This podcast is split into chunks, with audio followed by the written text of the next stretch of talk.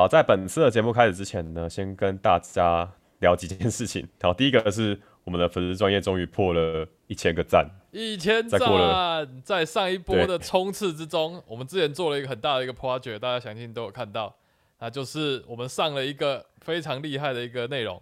没错，就是我们的迷音。好，你以对，为是盖亚 计划吗？不是，你以为是盖亚计划影片吗？高尔花了二十个小时做了盖亚计划影片，完全被触及率只有迷音的百分之一，我的迷音的触及率达到了 八十五点四 K，八万五。在没有任何进阶分享，我们也没有特别去宣传的状况之下，而且你知道那怎么来的吗？就是我去买早餐的时候，然后我要等早餐，然后他说：“哎、要等一下，要等大概十五分钟。”然后我就哦好，然后我就划一划，就看到那个台北天文馆有出那个迷音，然后我就哦好酷哦，我来做一个桌游版的，然后就 就别人就爆炸。我觉得无法超越。我觉得范范应该几年内无法超越这个迷音这样子。你知道我心情有多复杂吗？我写了一大堆文字，触及大概三百，哎，大概是这样。好啦，所以呃，我们就不知道为什么就破一千赞了。对，谢谢大家的支持。谢谢大家。好，那接下来呢，其实我们有很多想要做的事情。那其中一个呢，是我们想要开一个 Discord server。就是有想要找我们聊天，或者是有什么意见想要跟我们讲的，对，因为我们发现大家的留言会散落在很多不同的平台上。那有时候我们会希望可以跟大家做更多的互动啊，更多的接触，大家都可以进来跟我们一起聊桌游，或是你们对我们的节目有什么样的建议？有人在 YouTube 上面就留言说，啊、我们可能讲错了什么之类的，或者是他有一个进阶资讯，像之前有一位鹦鹉，他就跟我们分享了关于盖亚计划的一个数学模型。那其实那是一个很有趣的资讯，但他贴在 YouTube，那不一定所有人都会去关注到那一些东西。可能是我们录完游戏，那大家有什么进阶的资讯或想要来聊天，都欢迎加入我们的 Discord server，然后一起来聊天这样子。没错，那 server 的连接会放在节目资讯栏。应该我们会在 FB 发一篇文章啊，就是分享这个连接这样子。那应该也会附在我们的本集 Podcast 节目的叙述栏这样子。那大家有兴趣就可以去加入。对，非常拜托大家来加入，这样不然里面只有五个人有点尴尬。对，我就只在里面聊天，跟原本一模一样。对，跟原本一模一样。好，再来就是呢，在下礼拜的时候，我们会有新的影片要上。对，那也主题呢也是一样，会讲有段最后 Top 三，那大家也可以准时观赏。但我不一定保证我准时出片。不出现，他们要怎么准时观赏？强而有力的吐槽。OK，欢迎来到桌游拌饭，我们一起来聊桌上游戏。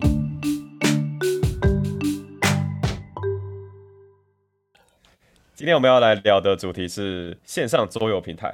大家知道现在疫情严峻，所以你现在真的没有办法群聚在打桌游了。听说高雄有一团是群聚打麻将就被抓到，好像要罚五十万。对你各位还是不要以身试法。我记得台北之前有确诊的，好像也是有公布蛮多桌游店的是啊，，对，真的蛮危险的。哦，哦，就是就当然就是确诊的案例，他就是会去各种地方嘛。那其中有一个可能是喜欢打桌游的这样。对啊，反正就我觉得实体桌游店真的这次也是冲击很大，对，所以，辛苦大家了。辛苦大家，所以大家真的多买一点游戏，对，大家一起撑过这样子。好，但我们今天要来讲的是，呃，给桌游玩家你真的毒瘾犯了，我们有一些安慰剂要提供你们，就是线上的桌游平台，远端玩游戏，好，我插一下话，就是我们现在是远端录远端桌游游戏平台的的一个状态这样子，所以而且重点是他妈现在外面还在下雨，大家待会就有听到一些雨声啊什么声啊，应请见谅这样子。OK，大家知道，现在下雨很好啦，下雨好啦，有下雨没下好，对不水，对？补点水对。好，那我们来讲一下，在我们的这个游玩过程之中呢，我们到底有遇过哪一些我们觉得很赞的线上桌游平台？哎，大家是从什么时候开始知道有线上桌游的啊、除了你们国小电脑课玩三星小站以外，我好像真的是加入桌游社之后、哎，因为在桌游社之前可能就不太会玩桌游，然后哦，是加入桌游社之后才开始接触很大量桌游嘛，然后就有一天突然社办就有人传了 BGA，就 Board Game Arena，然后我们就开始发现，哎、上面可以玩 Seasons，可以玩世纪物语，然后就很开心，然后就一直在上面玩这样。因为设计系嘛，所以大家都会有笔电，然后就在教室里面，然后我们有时候下课就会在教室里面就是玩一场 seasons 这样，然后我们那时候玩的非常疯，然后我们有时候去那个就是打比赛，然后别的组在报告的时候，我们就觉得好无聊，然后就开始拿笔电打 BGA 这样。希望你教授不会看这一集。呃，那我们可以来细数一下，就是有哪一些优质的线上平台可以用。那首先，呃，我觉得应该最多人知道的应该是这个 Board Game Arena，就是我们刚刚一直在讲的 BGA。那 BGA 呢，它是一个线上的网站，App 平板都可以玩，就不用限局限在电脑上面。好，那 BGA 呢，它是一个线上玩桌游的网站，它上面收录了许多呃从经典到现代的很多不同的作品，像最近其实蛮厉害的，有什么 Beyond the Sun，还有像安纳克，对，就是安纳克失落遗迹的那些比较近代又比较 popular 的游戏都在上面。那它比较大的特色就是它把脚本都已经写好了，所以你玩 BGA 就真的很像是在玩一个呃，可以说是在玩一个网页游戏一样，就是计分呐、你可以做什么动作，还有你现在该做什么动作，它都已经有一个完整的提示。嗯，就是这不会忘个蛮蛮有感觉的，像是玩 Seasons 世界物语的时候，我们可能两人局 Seasons，那我们实体游戏大概要花六十分钟，就是包含当然包含 setting 跟结尾，但是你在 BGA 上你足足可以少一半，你大概三十分钟就结束了这样。什么？对十五分钟结束了，十五分钟，钟。闭着眼睛打哦。对啊，那我觉得 Season 能做到线上还蛮厉害的，它一百多张卡片，然后每张卡片的效果又七七八怪。我觉得线上桌游对我来说最有感的就是不用大家抢着去看一样东西这件事情，那这个效率其实就增加蛮多的。对，这是一个大的资讯版，大家都可以看，而且即使去 checking 对方的分数，也做得蛮好的。对，因为像我自己平常打桌游，我玩到最后我都是那种懒得去算别人分数的那种人，那其实就有点放弃自己的一个策略导向这样子，放弃思考。放弃人生，放弃精算。嗯我觉得 BGA 最好就是完全不会有玩错的地方，因为我们常常规则多就会有一两个小失误，规则看错。嗯，细碎的一些规则。啊，然后以前像这个规则玩错啊，就是以前有时候你可能误会了某件事情，就会不小心点到。那 BGA 在可能好几年前的时候，它是不能 redo 的，就不能 undo 这样。知道，但对对，但是现在就是大部分游戏应该都有加入 undo 的机制，所以你就不会有那种就是啊，就是不小心按错一个键，然后你就是少了几十分，然后你就整个输掉那种体验这样。你就不能像在实体桌上说，哎、拜托让我让我 redo 一下好不好？拜托，对对对对对对对对就 不能这样做。对，但现在大部分都可以，在在你那个按结束回合之前，你都有一个昂度的选项。哦，真的哎，我最近的新游戏好像都这样。对啊，马可二好像也可以旧游戏还是，一样，就是对，就有这样，因为它不是它不是同一个框架，它是真的是一个一个独立做的。嗯对，所以它是有越来越好的。嗯，哎、我上次发现其实 BGA 它在管理玩家上面蛮严格的，哎，什么意思？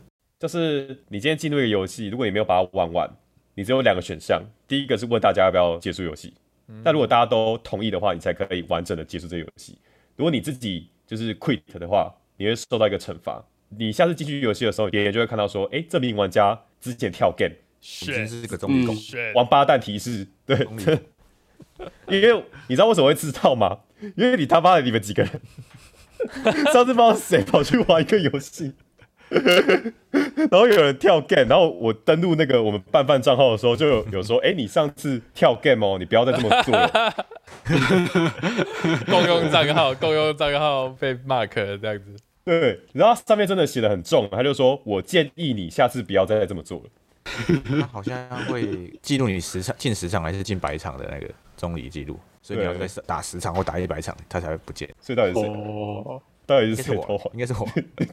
他 有一次开了一个回合制游戏，然后那时候还不熟，那回合制游戏到底怎么开，然后就不小心让路人进来了。其实我只是想要坑成人坑那个，哦我一起玩而已。对，哦，对啊，所以这其实也是蛮烦的，因为像我之前好像有不小心开了一个游戏，然后一堆外国人加进来，然后但我根本不想跟他们玩，然后所以我就得按共同放弃这场游戏。但他们如果不回我，对，我每一天都会收到 email 说轮到你的时候还不动作，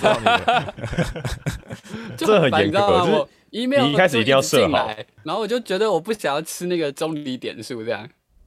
就你一个人房间就要设好。对对对，所以它是有一个那个惩罚机制的，就是让大家好好把游戏玩完这样。对啊，这这样也好啊，就是比较不会遇到中离狗。玩家玩玩他不想玩玩的游戏。新的商业模式，想想让你的 BGA 账号保留完美的履历吗？现在就雇桌游拌刚饭帮打完服务。刚刚讲到那个尊荣会员，尊荣会员，因为 BGA 上的游戏都是正版的，就是有官方授权的游戏才会在上面可以玩得到。然后那所以就是他们的赚钱方法就是，呃，我们可以买一尊荣会员的资格，例如说我一年可能缴八百块，那我就可以玩就是所有的游戏。那如果是免费的玩家的话，那我就是可能只能玩部分的游戏。但是基本上你要玩到就是尊荣会员才的有的游戏的话，你一桌只要有一个尊荣会员就可以了。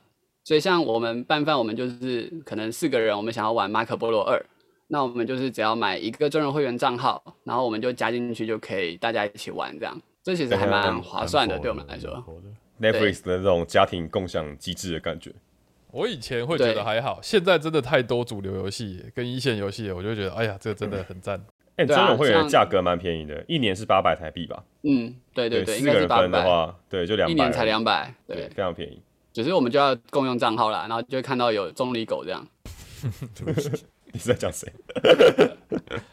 他尊荣会员好像还有一个好处是，可以看到游戏内的比较多细部数据的。哦，哦对这这个个是好好东西。西部资那个西部的资讯真的超多。我们上次玩那个对特奥蒂瓦坎，他就是会把，例如说你哎、你做了哪些动作，哪些动作你做了几次的这种统计数据，都会在游戏结束的时候都会给你一份。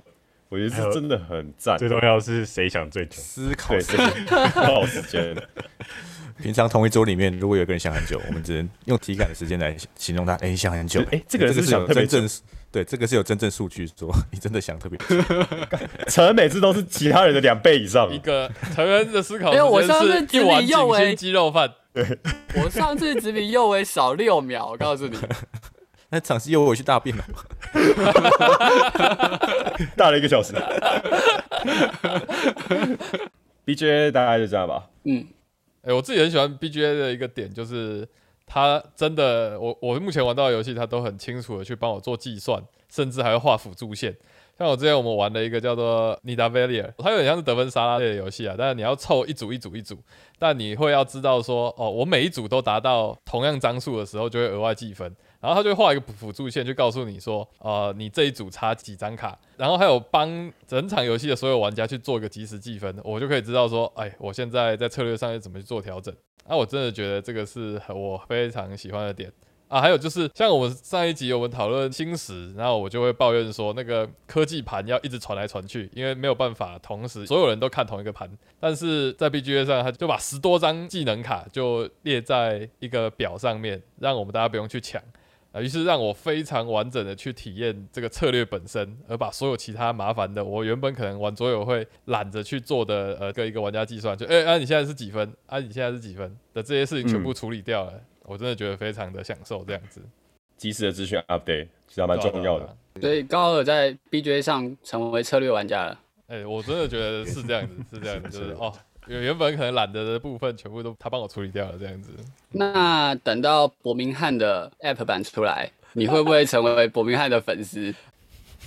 哎、我们再说。蓝是要补充什么？就是刚刚高尔说的，其实他有一个很贴心的地方，就是他有时候会告诉你说，你还有一些可选动作可以做，但你没有做，就要结束了。哦他就告诉你说哎防呆，我。原本可能在桌游的时候，我可能自己都会一直落座，然后他对对对，比如他就不让你说马可你要换黑色，那你没有换，就是他会告诉你说你可你还可以换哦，你确定哦你就不换吗？你真的不换吗？好这样，OK，这很酷防带，贴心啊。很窝心的一个设计。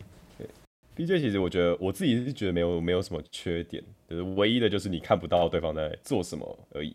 这个做什么不是指 log，而是指他，实际上玩实体桌游的时候，你看到对方在摸配件或者在嗯，做一些比较没有那么重要的动作，我觉得在桌游体验上也有也有一些提升。对，但 BJ 就完全看不到，所以他就很像在玩真的一个网页游戏。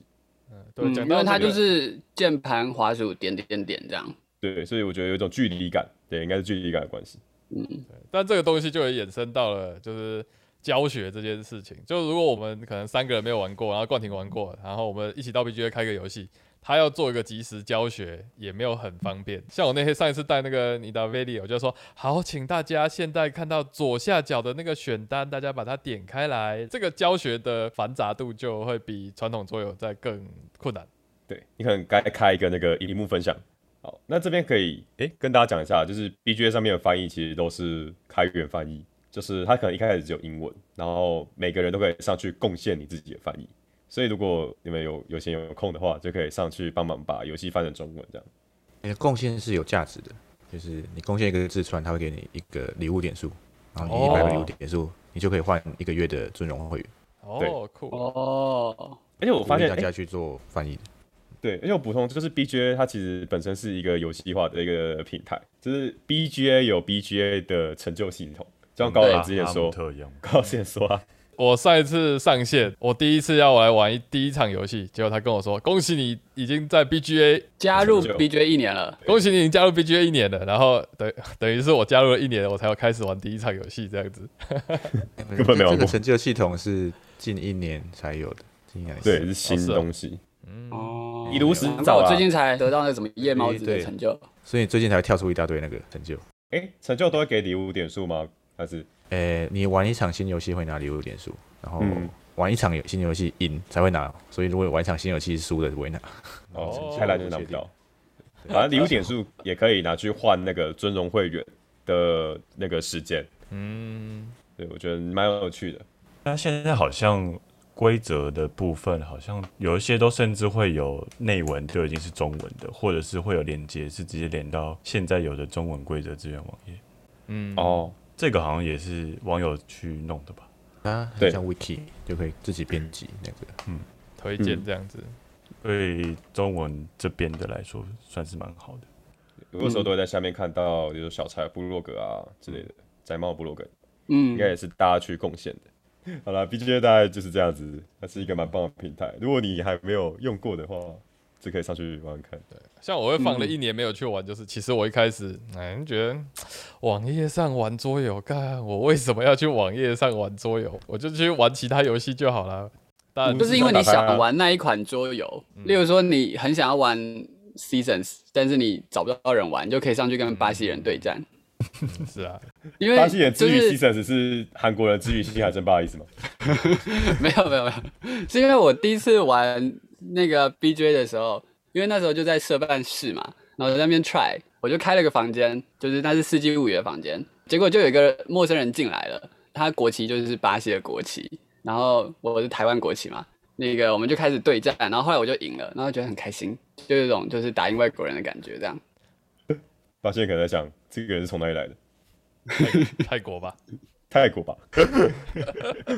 这个是泰国人，刚刚陈有讲到那个 BJ 有个好处，就是 hard seat 的这个机制，就是如果你半夜想要玩一个游戏，但是你朋友都已经睡着的话，其实你上去开一个房间，很多不同时区的人就会冲进来跟你一起玩，所以我觉得这个很方便。如果你没有一定要坚持，一定要跟现实朋友玩的话，嗯，说到 BGA 啊，其实今年有发生一件大事，就是那个 BGA 被 Asmodee 收购这件事情。哎对我完全忘掉这件事情。对，呃，他被 Asmodee 收购之后，其实大家哀鸿遍野，但目前看起来好像没有什么改变。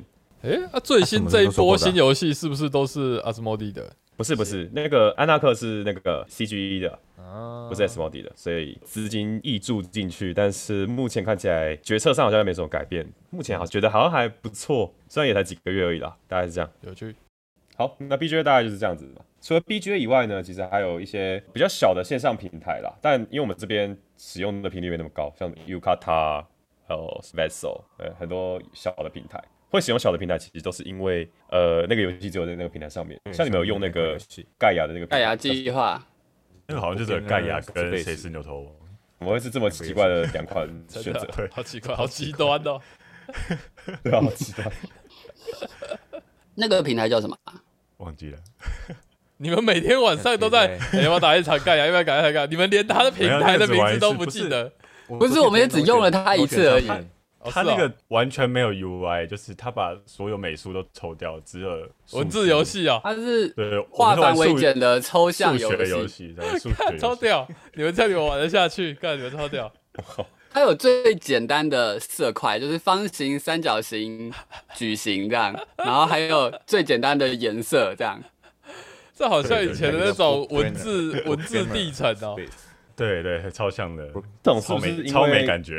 他没签版权啊，只能用这种转个弯的方式这样。有可能一进去有免责声明说，请问你有没有买盖亚计划？真的假的？这是跟问你有没有满十八岁是一样意思吧？的意思对，还好我之前没有说要上去玩，我上去就说哦呃，对不起，有事要下去了，这什么 代入感？我先下了拜。你的大使新人可能是一个红色的那个圆形这样。没有大使新人至少是咖啡色的吧？好，那呃有一个比较不一样的东西叫做 TTS，呃 Tabletop Simulator，它就是叫桌游模拟器，它是一个在 Steam 上面发表的一个软体。那简单说呢，它就是一个物理模拟器，它会帮你把所有的配件摆在一个桌上，然后你可以用你的滑鼠当成手去真正的操作那些配件，例如说把它拿来拿去啊，或是抽牌，或是洗牌之类的。然后它提供了很多方便的功能。对它就是一个三 D 的场景。就我当初看到这个时候，也觉得就是真的很很炫，就是把所有的桌游都建模建起来了。它是一个三 D 的桌游，你就是有点像是在那个建模软体里面玩游戏的感觉这样。然后而且它的贴图什么的也都贴上去了，就是卡牌它就有卡牌的扫描档贴在卡牌上，然后呢可能版图上也有版图的就是美术贴在版图上，然后可能有桌子，然后你甚至还可以翻桌，然后可能会飞到满地，然后掉地上之类的。对，而且一然后把开始大家都叫它翻桌模拟器，因为它那时候最大的特色就是可以翻桌这样。当初做这个游戏的人一定很常翻桌，做这个 simulator 的人。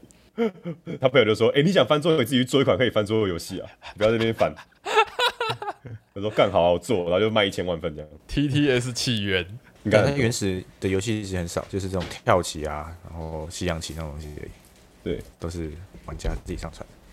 它游戏的来源有两个，第一个是这个 TTS 做的 DLC，就是可以下载内容，要额外付费。哦，对，TTS 本体也是有一个价格，我记得在没有特价的状况下，一个人买应该是三百三百块，钱，对我刚对买。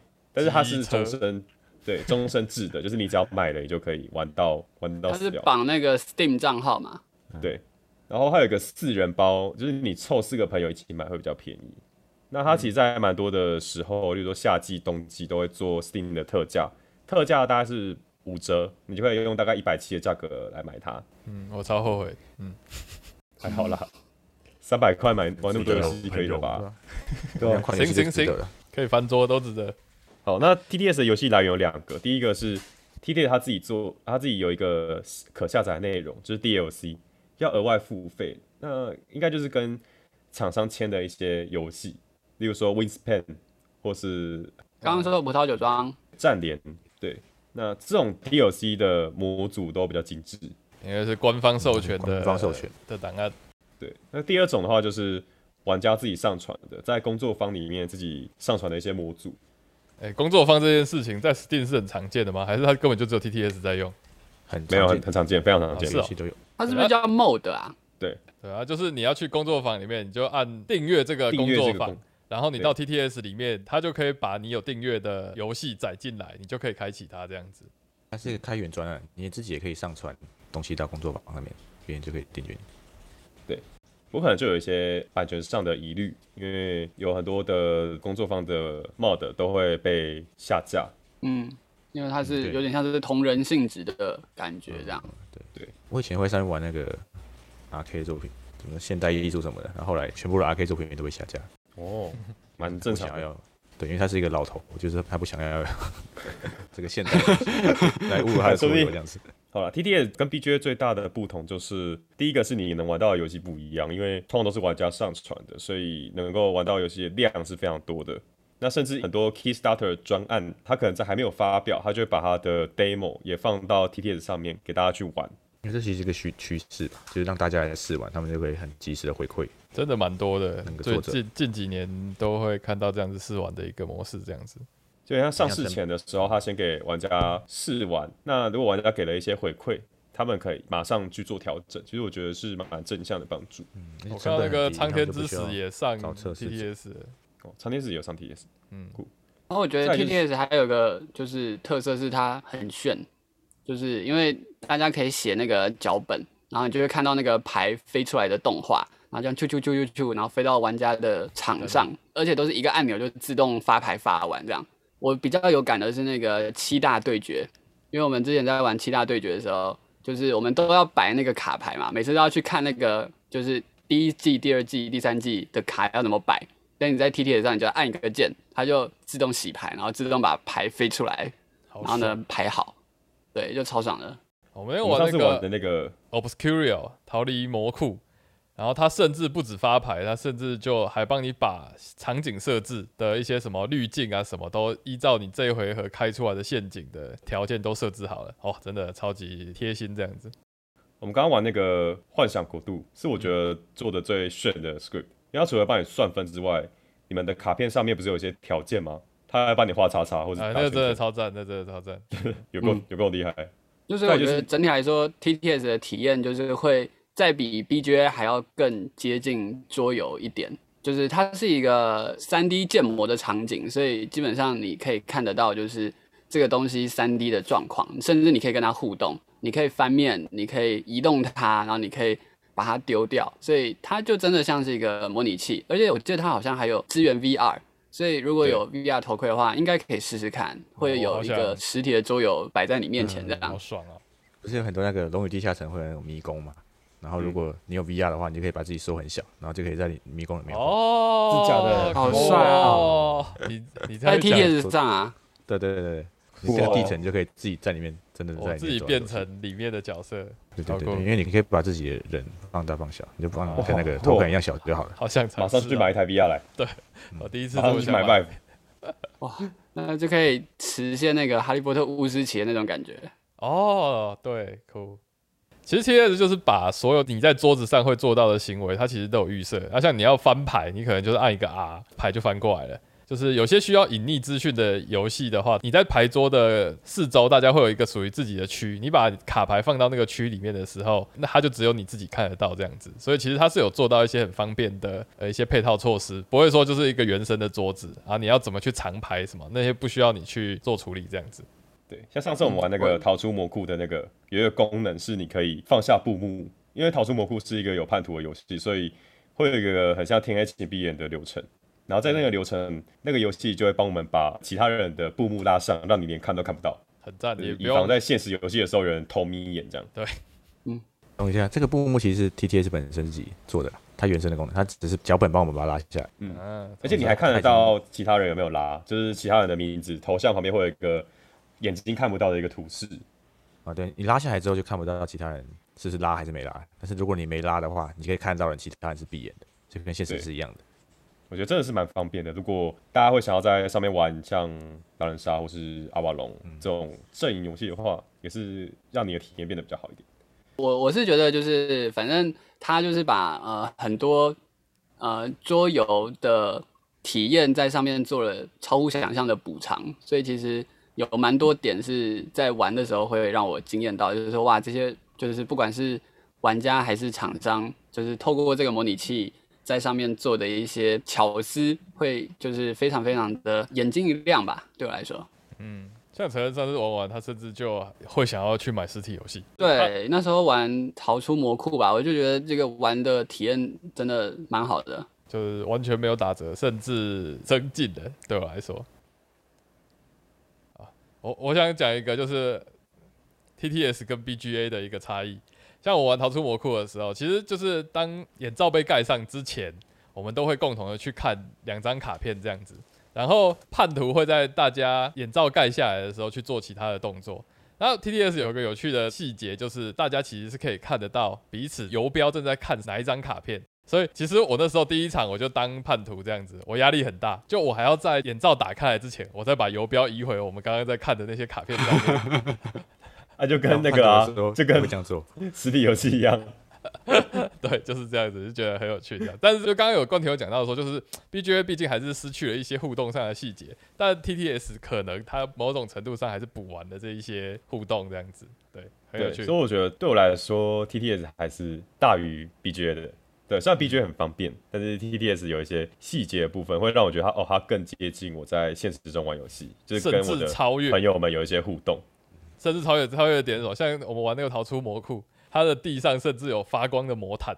哦，对啊，它的场景建的超炫的，就是而且旁边还放他选的 BGM，然后你就会整个有那个奇幻世界的那种感觉。对那这个那个气氛的加成，声音、视觉，然后还有他的一些动作、动画什么的，就觉得蛮好的。对，那时候他选的那个音乐真的让我很进入，这样子很棒。对，只是 TTS 就是因为它是一个3 D 建模的场景，所以它蛮吃电脑效能的，所以我不太想用 Mac 打开它。对啊我每次玩它的时候，我就一定要用左点，然后 Mac 就会有个场域上的限制。它不像 BJ 很清亮，因为 BJ 就是一个网站，所以你只要有 Chrome 或 Safari，你就直接点开浏览器就可以加入游戏了。这样，那如果你玩 TTS 的话，你就是开一个游戏的软体。然后这个游戏软体真的还蛮吃显卡的，这样。pts 是需要一点时间来上手啦，像是那些操作啊之类的，其实还是稍微的需要一些简单的教学。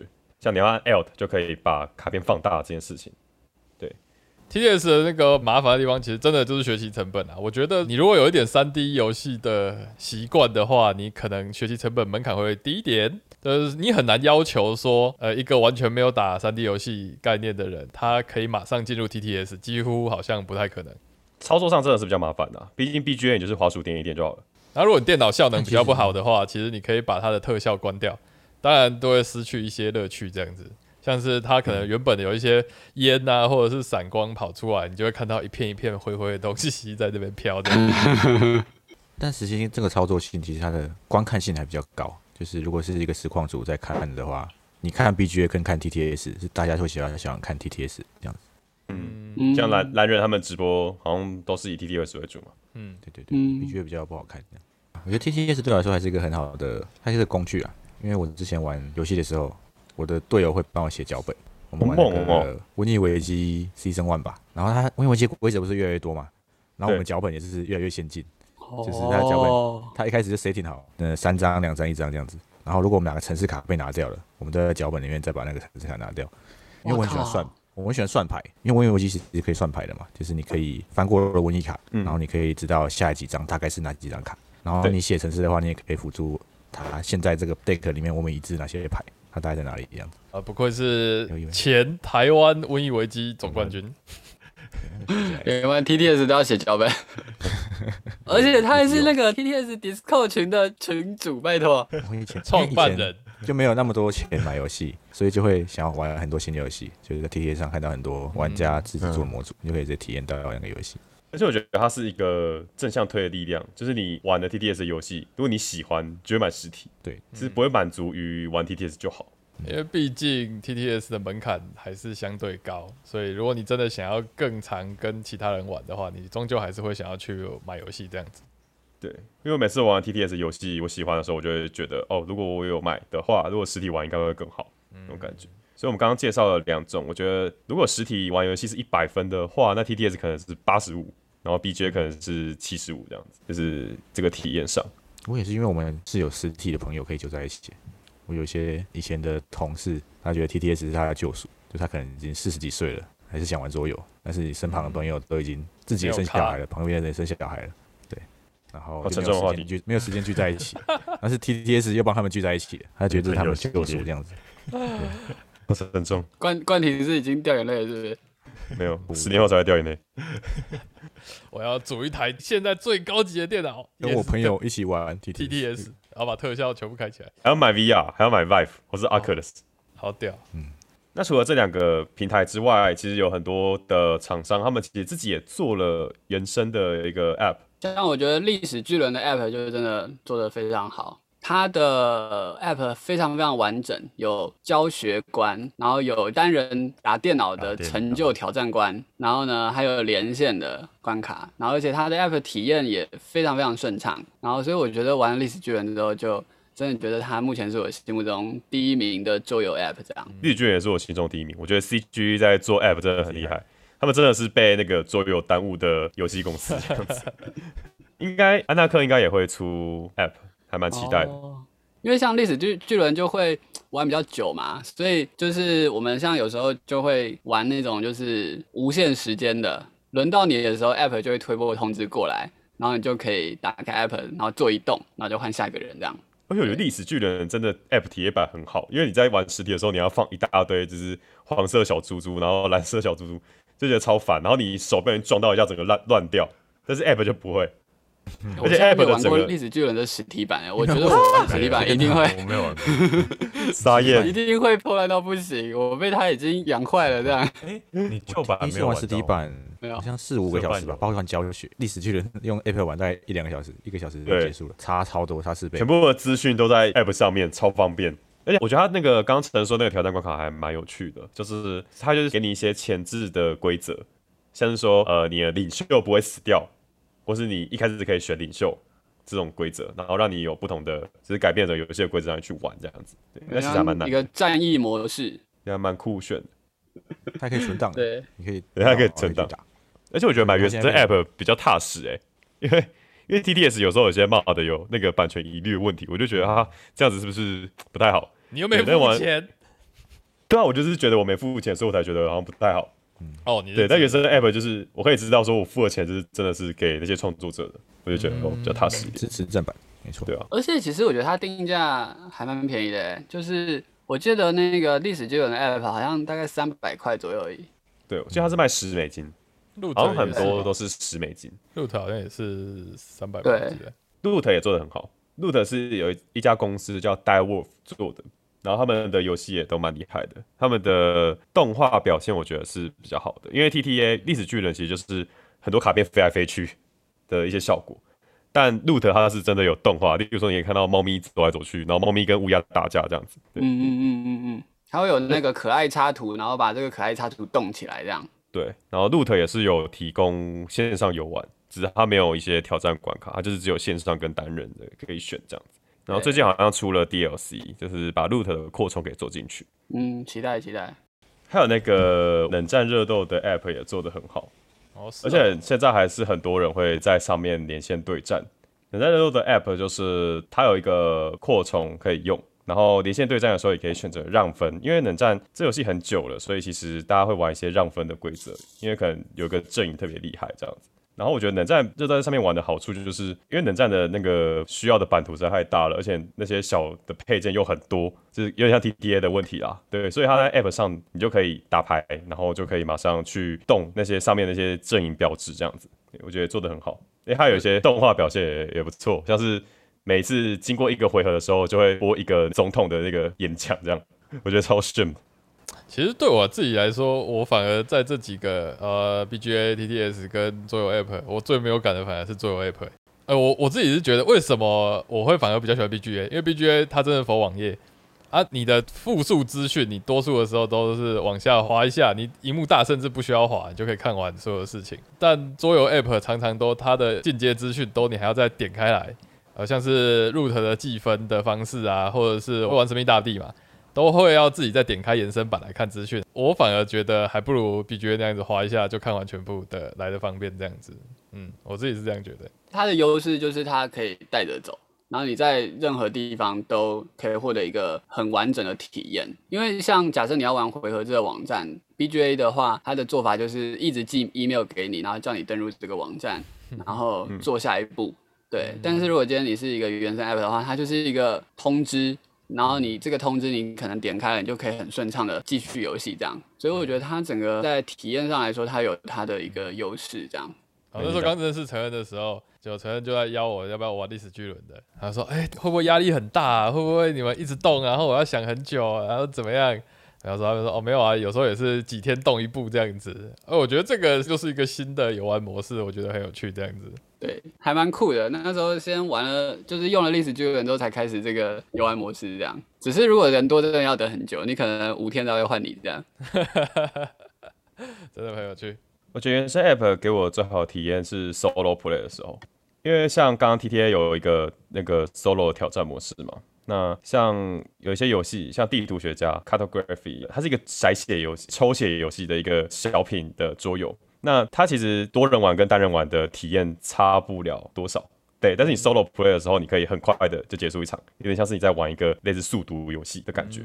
对，那我觉得如果你呃一个人又刚好没有办法找到朋友在那时候跟你一起玩的话，原生 App 真的非常方便，因为你很快就可以知道结果。然后地图学家这个 app 它提供的一个功能，就是在每一天都会有一个挑战关卡，在这个挑战关卡里面，它的卡片抽出来的顺序是一样的，所以你可以拿这个顺序去跟网络上其他玩家去做比较，然后去看他帮你排名次之类的这样子。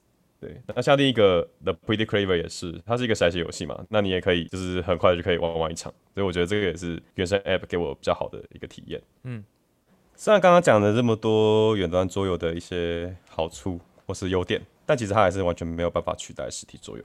嗯，我也是同意这一点。就我觉得，有时候我会觉得桌游比较特别的地方就是它是就是桌上的游戏。那桌上游戏特色就是呃人跟人之间在实体的场域做互动，然后有一个共同的一个配件，然后就是就是你反正你打开一盒游戏，你就会一起进入一个游戏的规则里面。那我觉得这个是桌游的很大的特色吧。对，那远端桌游的话，那它可能快速，然后方便，然后但是就是你没有办法看得到对方的一个细微的表情跟动作，然后也摸不到实体的配件，那当然这个体验还是会有点打折的。就远端桌游就有点像是一种安慰剂吧，就是你很想要玩那个游戏，但是你有没有办法达到，就只能拿一个退而求其次的方案。但我有时候在打历史巨人的 app 的时候，我有时候觉得靠，我打那么久，为什么不去打文明帝国之类的？但我觉得就是为什么现在线上游戏好像崛起，除了疫情之外，我觉得像 Discord 这种大家线上语音一起打游戏这件事情，还是弥补了一定程度的这种桌游原本远端没有办法互相连接的这种鸿沟，这样子。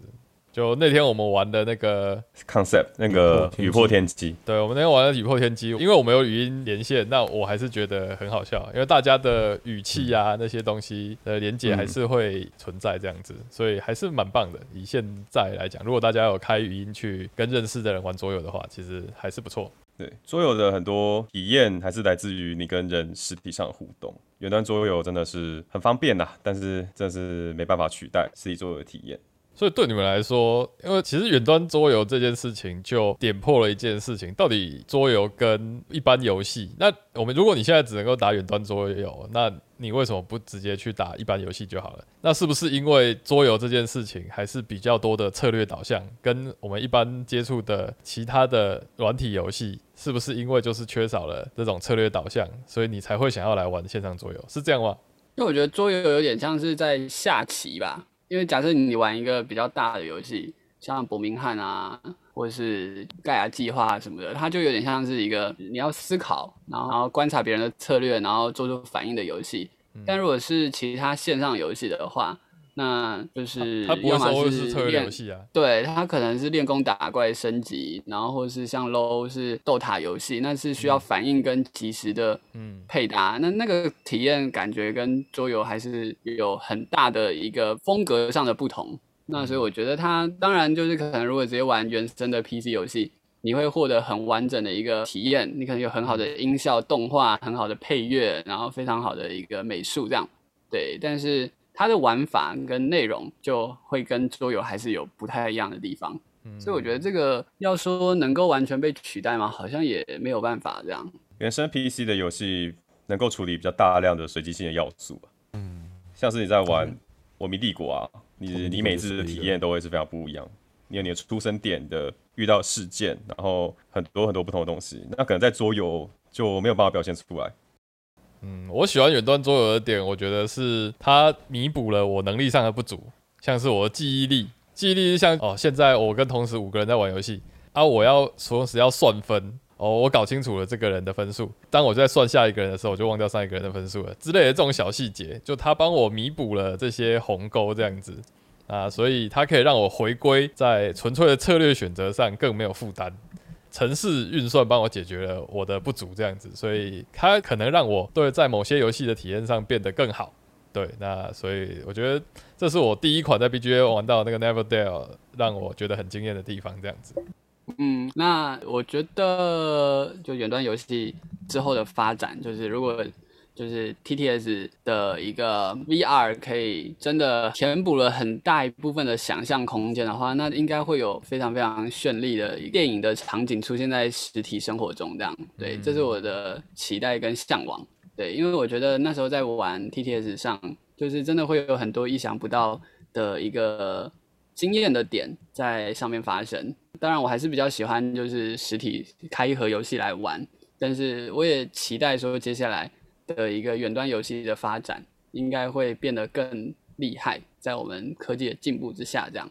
对啊，我我比较老派啦，我我真的是觉得远端桌游只是一个暂时接应的东西所以对它，我觉得它只是一个替代品，没有办法取代实体桌游。其实还有一个抗胜的点就是，我在想，玩远端桌游是不是真的能够帮助到桌游创作者？如果可以的话，我会期待的去玩，像是原生 App，如果真的想要就会买。但有时候有一些比较灰色地带的一些东西，像我们去玩的那些平台，会让那些创作者失去了一些他应得的收入。有时候我在想这个议题，那我可能就觉得，哦，他可能就有一些瑕疵，对，嗯。但实体桌游还是我心目中最完美的玩的方式，就是我就是喜欢 AR 大于 VR 这样。如果未来能够有一些，现在不是有那个 Unlock 有结合到 AR 的一些技术嘛？那我就觉得，呃，如果桌游未来有一个发展方向的话，我觉得这是一个很酷的点。对，那有端游戏终究对我来说还是一个退而求其次的方案，这样子。对，嗯，像我很多时候买桌游是被它的 token 特殊的骰子所吸引，那这些魅力对我来说，在网络上它就完全没有任何意义。这样，对，有时候你会被一个配件它的材质就会被打到，像我就被像 Park 的那个公园卡。它同样都是这么漂亮，它可能放在线上我会觉得没有什么感觉，但它就是因为印出来了变成纸张了，所以就会让我对它有一个更大的一个向往这样子。嗯，但是它的纸质的选择啊，其实都会加分。自己本身以前就会玩炉石啊，或者是那种杀戮尖塔那种爬塔游戏，它这个线上桌游对我来说，有点像是炉石打逆的替代方案。它其实也是一个电子游戏啊。还有一点就是，如果你是实体跟人家玩过《世纪物语》，然后你可能很喜欢这个游戏，然后就想回家练习一下。线上桌是一个很方便练习的地方。嗯，我当时买那个《神秘大地》也是为了练习这样子。对对对，你练习完之后，你可能下次见面的时候，你就可以打爆它，你就突然成长了很多，你就可以 秀一波这样子。嗯，然后精神时光屋的概念。对，然后 TTS 我觉得它也是一个很好的工具啊，就是有时候。你可能想要温习一下规则，可能明天需要教学，然后你可能就不想要打开那套游戏，那就 T T S 打开来看一下，然后大概知道，就可以大概知道知道怎么教了，嗯，就不用不需要再打开 setting 一次才可以温习这个规则，对，它其实是一个蛮好蛮好用的工具。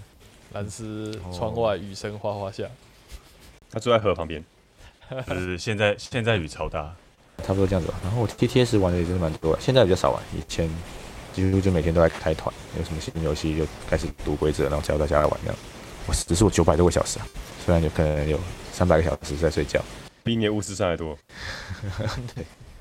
那刚刚提到那个，就是 Kickstarter 游戏在出之前会先丢到 TTS 上面，其实我觉得是原端游戏带来的好处之一。就它提供了一个游戏在出版之前可以先被检验 beta beta 的感觉吧，因为一般的桌游你要做测试，你可能只能去申请。或是跟周边的朋友测试，或是去实体的测试年会测试，对，那接触到的人可能就没有那么多，对。但丢上 TTS 的话，就是你的 baker，你的赞助者在真的决定要不要赞助之前，都可以先体验到这游戏大概是怎么样。毕竟读规则书跟实体玩还是有些差距。我觉得远端游戏也提供了一个让桌友可以做 beta 测试的一个平台，也不错。嗯，可以自我介绍一下。那就蒙面侠，蒙面侠还要介绍吗？蒙面侠就是没有名字才叫蒙面侠，是这样吗？啊，我觉得远端游戏说喜不喜欢，我觉得应该还是可以归在喜欢的这块。因为一般人在家里可能选择游戏的话，他们不会去选择远端桌游这个东西。但是我觉得我们这群人都是你在家里玩游戏的其中一个选项的话，我觉得应该还是算很喜欢。只是说它跟实体游戏比起来，终究还是缺少了人与人的连接，温度上面都还是有差异，而且。实体桌游的那个重量跟质感，真的是现在的科技是没有办法在远端中达到的。就像是帝国曙光，没错。对 我们 蒙面侠扛帝国曙光，买了帝国曙光，已经放了多久了？从一个半月我心直被打爆之后就入境，应该一个多月了吧？呃，疫情，我记得他是四月底到货的，然后我们还还很就是。想说行事历已经要排到六月才能玩了，这样，然后结果疫情来了一波，连玩都玩不到。对，但是你又不会想要这种游戏在远端桌游去体验它，因为你知道一定不会很好。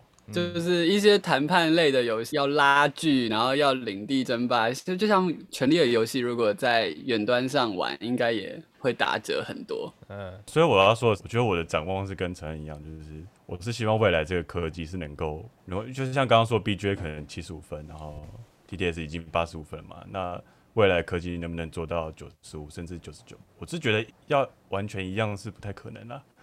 对，有没有机会就是做到越来越近实体做的那一块的倾向，是会比较期待这个部分。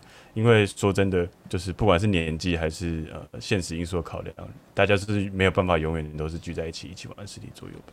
那这个重了。没有，这个是不可能，你永远都在那边打桌游啊，这样子。所以我是希望他可以越来越分数越来越高了，嗯，至少九九点九吧。以后是那个什么《刀剑神域》那样子，进去里面玩桌游，干，这是有点可悲。我们不能去公园下盖亚计划吗？我们聚在公园那个石桌上面，然后盖亚拿出来。以后那个我告诉你，石桌上刻的不是象棋，是心意了。对，六角盘，对，六角盘，直接放上去就刚好卡住，有没有？超方便。好，那我们今天就是这样子啊！我是高尔，我是陈安，我是蓝斯，是蒙面侠康叔们，我是挂婷。好，大家拜拜，拜拜拜拜。我觉得你们还蛮厉害的，你们怎么知道下一个换谁？我们这就是萝卜蹲啊，对对对对，主审才对。